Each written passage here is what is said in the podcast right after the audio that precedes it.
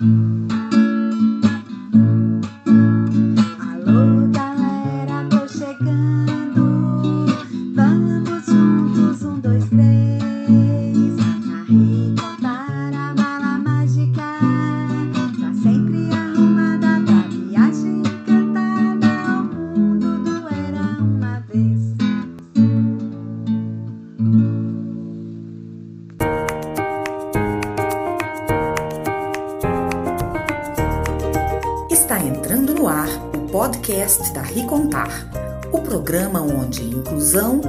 e diversidade estão sempre na mesma sintonia.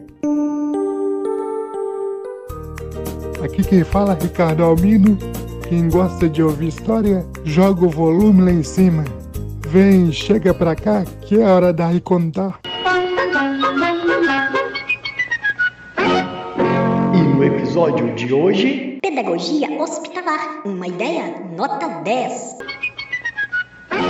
Alô, meu povo, olha nós aí de novo. E depois de um certo tempo viajando por Cabo Frio, por Guarulhos, por Barretos, estamos de volta a Belo Horizonte. E hoje vamos falar de uma coisa que eu acho que pouca gente ainda conhece, mas que é um trabalho muito bacana: pedagogia hospitalar. Quem faz esse trabalho é a Denise, que todo mundo também conhece, como a tia da massinha. Você deve conhecer ela, meu amigo Pierre André, porque esse trabalho ela realiza na oncologia lá de onde você faz o seu tratamento, lá na Santa Casa. Se você ainda não conhece, quando for visitar lá, for lá fazer o seu acompanhamento de rotina, se der um tempinho, passa por lá para conhecer. E eu, quando puder, também vou passar por lá. Mas a história da, Denise e da, da tia da Massinha, que são as mesmas pessoas, você vai conhecer no programa de hoje. Meu amigo Ricardo Albino, você nem imagina como que eu fiquei feliz quando eu soube que a entrevistada deste episódio é a tia Denise, a tia da massinha, Denise, enfim, que alegria. E olha que eu já participei com ela lá do projeto. Eu fazia quimioterapia e, e um dia ela virou para mim e falou assim: "Por que que você não vem fazer aqui comigo uma vez por semana?"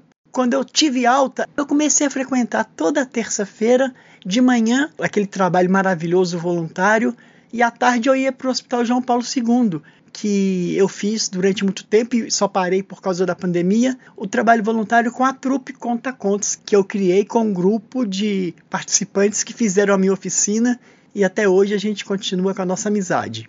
Aí chegou um tempo que estava muito difícil conciliar os dois trabalhos voluntários. Começou a aparecer trabalho também contratado, aí não dava para ficar o dia todo fazendo trabalho voluntário, e eu tive que escolher. E como a trupe, o grupo já tinha mais tempo, eu tive que continuar com a trupe no Hospital João Paulo II, que é um trabalho que, se Deus quiser, em breve estaremos lá novamente com as crianças de lá. Mas é isso, ô tia Denise, que bom estar aqui com você. Beijo grande no seu coração.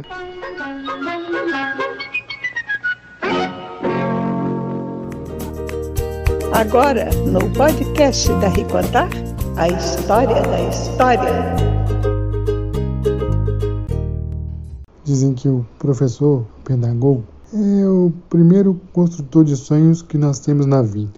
Imagine então, quando você está começando a ser alfabetizado, aprendendo a ler, ou está precisando de um reforço na escola, ainda criança, e de repente precisa fazer um tratamento, ficar um tempo no hospital.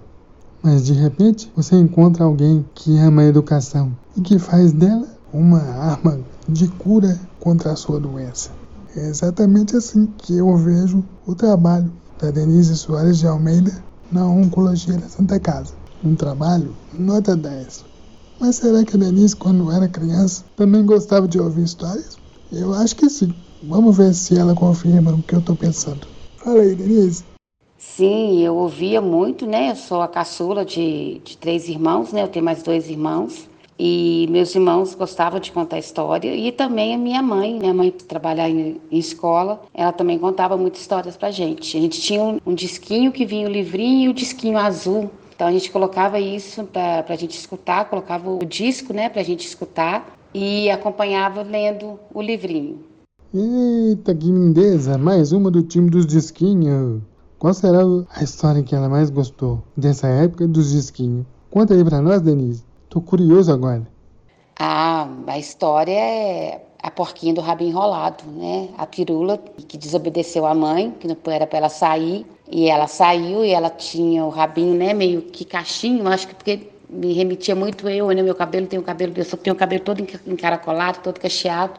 E a pirula desobedeceu a mãe, saiu e nessa tomou uma chuva e o rabinho ficou liso. A história é linda, linda, linda, linda. Pirula, a, a porquinha do rabinho enrolado. E essa é história que eu ainda conto aqui para as crianças na minha escola, quando tem oportunidade conto no hospital também, porque é atemporal. A história é linda. O pai que mais me marcou. Agora, no Dueto que Contar, uma história de amizade você vai escutar.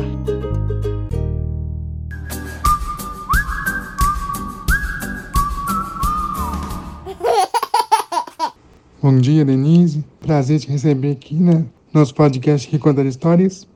Para começar a nossa conversa, se apresenta aí para o pessoal que está nos ouvindo. Olá, tudo bem? Obrigada pelo convite.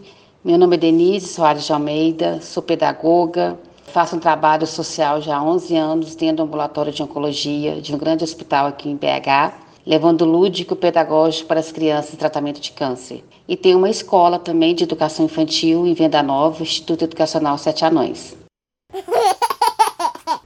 Pois é, pessoal. Denise é o nome de batismo dela, porque lá no hospital conhecem ela por outro nome. Quer ver? Explica aí, Denise. Aliás, antes que ela explique, já vou logo dizendo. Esse seria o nome do livro da história da vida dela. E eu acho que está bem escolhido, porque as crianças sabem o que dizem. E é bom a gente dar ouvido a elas logo cedo. Ainda mais quando é uma brincadeira bem gostosa e junto com uma pessoa que também gosta delas.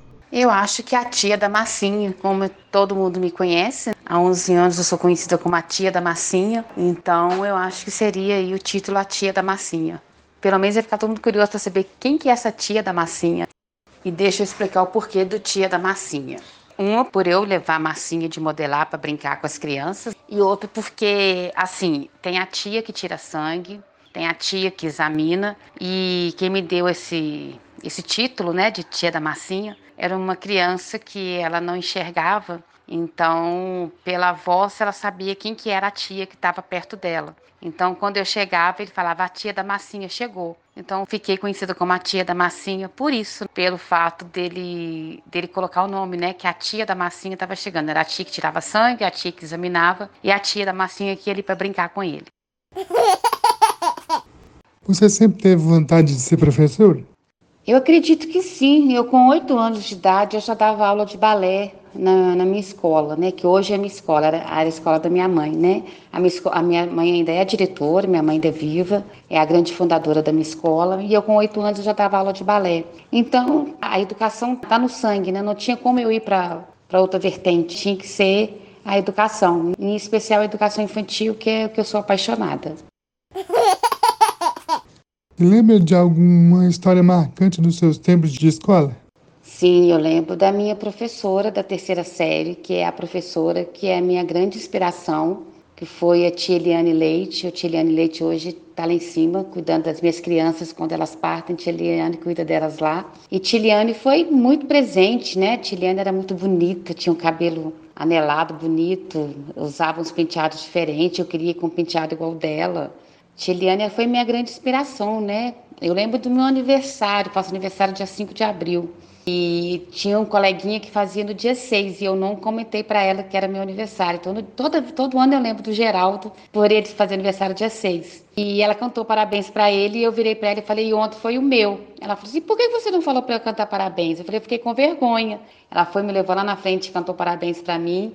Tiliane é a minha grande inspiração, ela que me fez, eu acho, também essa professora que hoje eu sou, né, tão amiga, tão parceira dos meus alunos, porque Tiliane era assim comigo.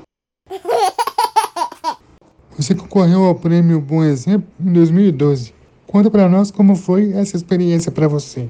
Isso, em 2012, é, a tia da Julinha, que foi a menina, a minha primeira aluna aqui na minha escola, me inscreveu no prêmio Bom Exemplo e eu fui uma das cinco finalistas. Foi legal, mais pessoas conheceram o trabalho de uma pedagoga dentro do hospital. Ainda não se falava muito dentro da pedagogia hospitalar, a pedagogia dentro do hospital. Então, as pessoas puderam conhecer um pouco mais do meu trabalho, conseguir divulgar mais o meu trabalho nas faculdades. Que aí os professores entraram em contato comigo para eu fazer o meu relato do pedagogo hospitalar.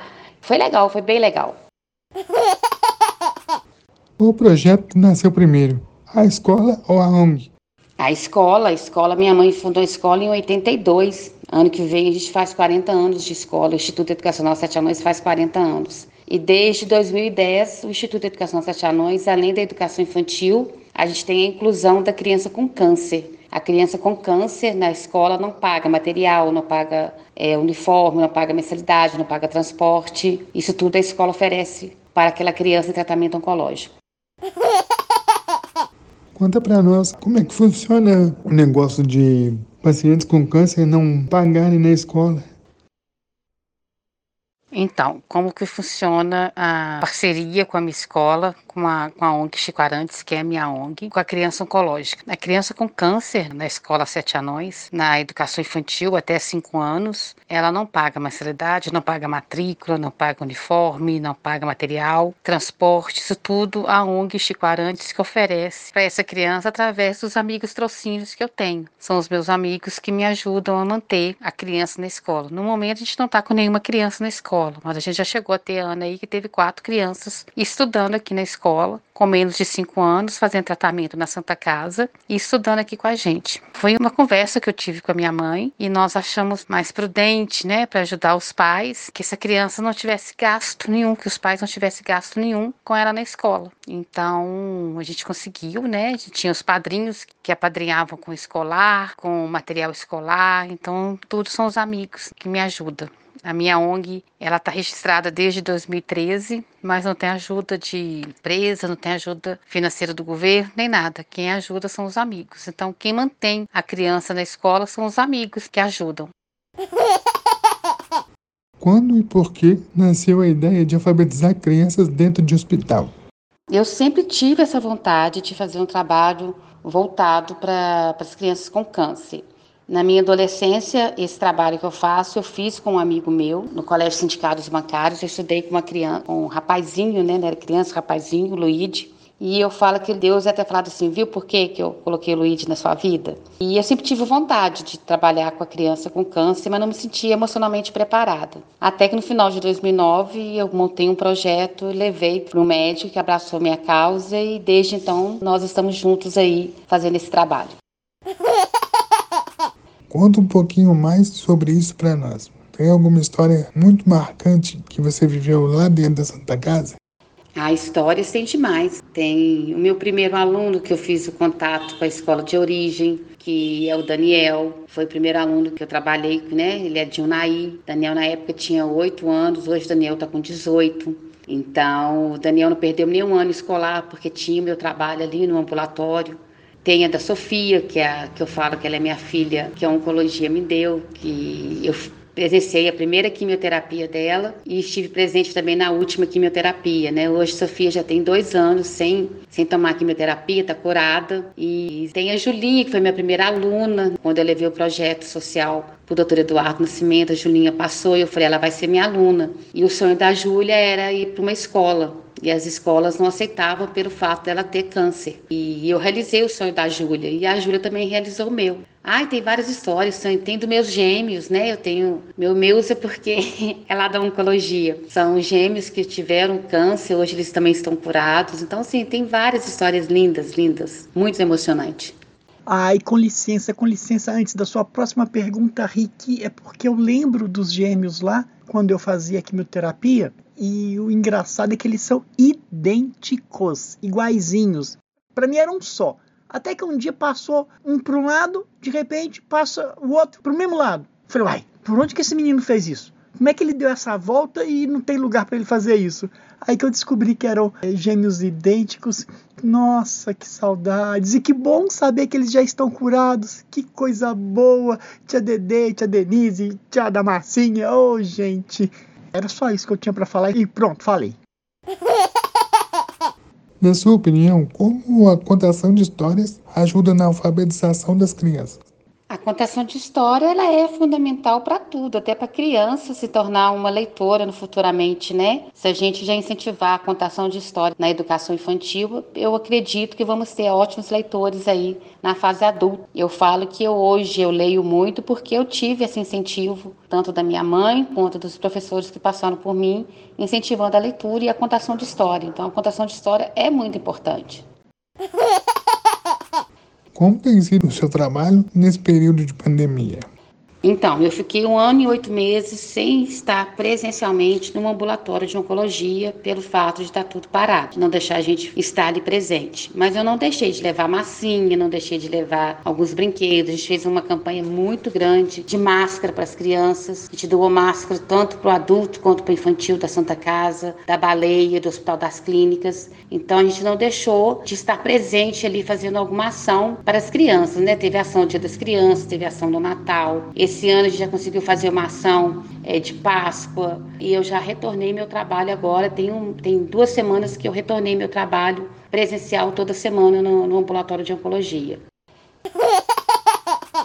Como é a participação e o retorno dos pais e familiares a respeito do seu trabalho? Então, no início no trabalho eu não tinha o um retorno dos pais, não, sabe? Isso me deixava meio intrigado. Será que eles estão gostando? Será que não estão? Mas acho desde 2014, 2000, 2013, 2014 para cá, eu tenho um retorno muito positivo dos pais. Comecei em 2010, então de 2014, 2015 para cá eu tive um retorno muito positivo, eles me dão um retorno bem legal. Hoje eu, eu sei da minha importância lá, de como meu, meu trabalho ajuda na recuperação das crianças, como que a tia da massinha dá um incentivo para eles se sentirem inseridos na sociedade, eu falo isso sempre. Quando eu criei o projeto, eu pensei assim: gente, a gente tem a, infância é a parte mais importante da nossa vida. E que memória afetiva essa criança vai ter da infância ela passar 4, 5 anos dela dentro do hospital, dentro do ambulatório, fazendo quimioterapia, fazendo rádio, sem frequentar escola, sem frequentar lugares. Porque é isso que a gente está passando agora, a criança oncológica, o paciente oncológico já vive. O isolamento, o uso de máscara, isso tudo, a criança oncológica para eles não é novidade. Então, que memória afetiva essa criança vai ter? Então eu falei, então a gente vai lá, no, pensei no projeto que eu levasse o lúdico, o pedagógico, para que elas tivessem, olha, eu fazia um tratamento, mas uma vez por semana, e a tia da massinha lá brincava comigo, levava personagens para brincar com a gente. Então é isso, né? A gente tem que pensar em algo sempre positivo, pensar que, que é uma fase que isso vai passar e que memória afetiva a gente vai deixar para essa criança. e como o seu trabalho dentro do hospital te ajuda na vida fora de lá. Nossa, eu sou uma Denise completamente diferente da Denise de 11 anos atrás. Ainda reclamo muito, mas já parei de reclamar bastante. Porque quando eu lembro de uma criança com um sorrisão falando, tomando uma quimioterapia, falando, tia, não vai embora não, brinca mais um pouquinho aqui comigo. Então eu não tenho direito de reclamar, né? Eu passei a ver a vida com outros olhos, dar valores aos mínimos detalhes, às mínimas coisas mesmo, a gente passa a valorizar. E eu falo, só quem está lá dentro de um hospital sabe o que realmente aquelas pessoas passam, o que o adulto passa também. A gente talvez foca foca só na criança, mas eu tenho feito alguns trabalhos também com adulto. Eu sempre falei assim, ser bem sincero. Todo mundo fala, ah, quando essa pandemia parar, acabar, eu quero viajar, eu quero fazer isso, eu quero fazer aquilo. E eu falava, quando a pandemia acabar, eu quero voltar para o ambulatório de oncologia, porque é lá que eu me realizo, é lá que a Denise realmente é o ser humano que ela é. É fantástico como aquelas crianças, como aqueles adultos passam uma energia positiva para a gente e a gente passa a valorizar cada detalhe, cada minuto da nossa vida. Como você avalia a inclusão e a acessibilidade aqui na nossa cidade de Belo Horizonte? BH tem avançado, mas BH ainda está muito lenta em relação a algumas outras cidades. BH tem, tem tido uma melhora boa aí, mas ainda está muito lenta, né? A gente precisa fazer algo. Quando eu falo a gente fazer, não é só esperar o governo fazer, porque se a gente pode fazer, por que não fazer? Como um trabalho voluntário, com uma ação, pôr a mão na massa. Eu falo isso sempre, a gente não precisa esperar o governo fazer. A gente pode fazer também. Quais são os seus projetos para depois da pandemia, com todos vacinados? Fazer muita ação dentro do ambulatório de oncologia, se Deus permitir, me der forças, a gente trabalhar muito em prol do paciente oncológico, tanto, tanto infantil quanto adulto Então, é tá sempre voltada ali como social, fazer algo pela oncologia. É, deixando mesmo o social de lado, fazendo sobre o profissional, a Denise, pedagoga, gestora de uma escola, dar o meu melhor sempre aos meus alunos, né? Que eles possam ter uma memória afetiva aí da tia, da tia Denise, a tia D, como alguns chamam, uma memória afetiva legal para eles terem uma lembrança boa aí do Instituto Educacional Sete Anões e da ONG Chico que é a minha ONG. Você quer deixar algum recado especial para quem está nos ouvindo agora? Se você quer fazer um projeto social, recebeu um não, não perca a esperança, corre atrás. Eu, quando fui fazer meu projeto social, recebi dois nãos de grandes hospitais aqui em BH, até receber o sim, que teria, tinha que ser, hoje eu acredito que tinha que ser no ambulatório da Santa Casa. Não desista da primeiro, primeiro não que você receber e tem vontade de fazer algo pelo seu próximo, não importa qual é a sua causa, se é a causa animal, se é uma criança com câncer, se é um morador de rua. Põe no papel e logo em seguida põe na prática. Vale muito a pena. Deixe também os seus contatos para quem quiser fazer doações e conhecer mais do seu trabalho. E mais uma vez, muito obrigado pela presença. Eu estou no Instagram, arroba Denise Pedagoga. Tem o Instagram da ONG, arroba ONG Chiquarantes. E quem quiser fazer doação, nós estamos fazendo doação, nós estamos fazendo a campanha agora do Natal onde a gente vai atender tanto as crianças quanto os adultos do ambulatório de oncologia da Santa Casa e a internação. Então, Natal a gente ainda faz uma lembrancinha para as mães e para os pais. Então, quem puder me ajudar, né, doando o brinquedo novo no valor de 20 reais, não precisa ser um brinquedo caro, pode ser um valor de 20 reais. É, quem quiser saber mais detalhes, como, como doar, onde me entregar, eu busco as doações também. Pode me chamar no meu, no meu, meu telefone, no meu WhatsApp, que é 99601 2271. Muito obrigada pelo apoio, pela oportunidade de estar falando aqui do meu trabalho. Um abraço. Hora do plantão. Denise, nós temos lá um, um quadro lá no podcast que é o Plantão Imaginário, que é um jornalzinho com manchetes que a gente gostaria que fosse verdade, mas que ainda não são. Qual seria a sua manchete para o nosso Plantão Imaginário? Com certeza a cura do câncer, que tinha encontrado a cura e o que o câncer agora é somente um signo. Nossa, eu ia comemorar demais. Porque é uma doença tão cruel, né? Ela não escolhe sexo, ela não escolhe idade, ela não escolhe é, pessoa rica, pessoa pobre. A única coisa que a pessoa rica ela tem as condições talvez um hospital com mais recursos, algumas, se bem que o SUS hoje, eu falando pelo SUS, dá uma assistência muito, muito grande, mas ainda tem algumas falhas. Então, meu sonho seria a cura do câncer, para que ninguém mais sofresse com essa doença. Pedagoga de Belo Horizonte, a tia da Marcinha, é escolhida para ganhar o Prêmio Nobel de Educação. Extra, extra! Chegou a hora para eu falar o meu plantão imaginário. Sonho da Denise, ou da tia Massinha, ou da tia D, ou da Dedê, finalmente foi realizado e o câncer agora tem cura. As crianças, principalmente, não sofrerão mais com esta doença. Extra, extra! E o nosso plantão imaginário desta semana fica por aqui.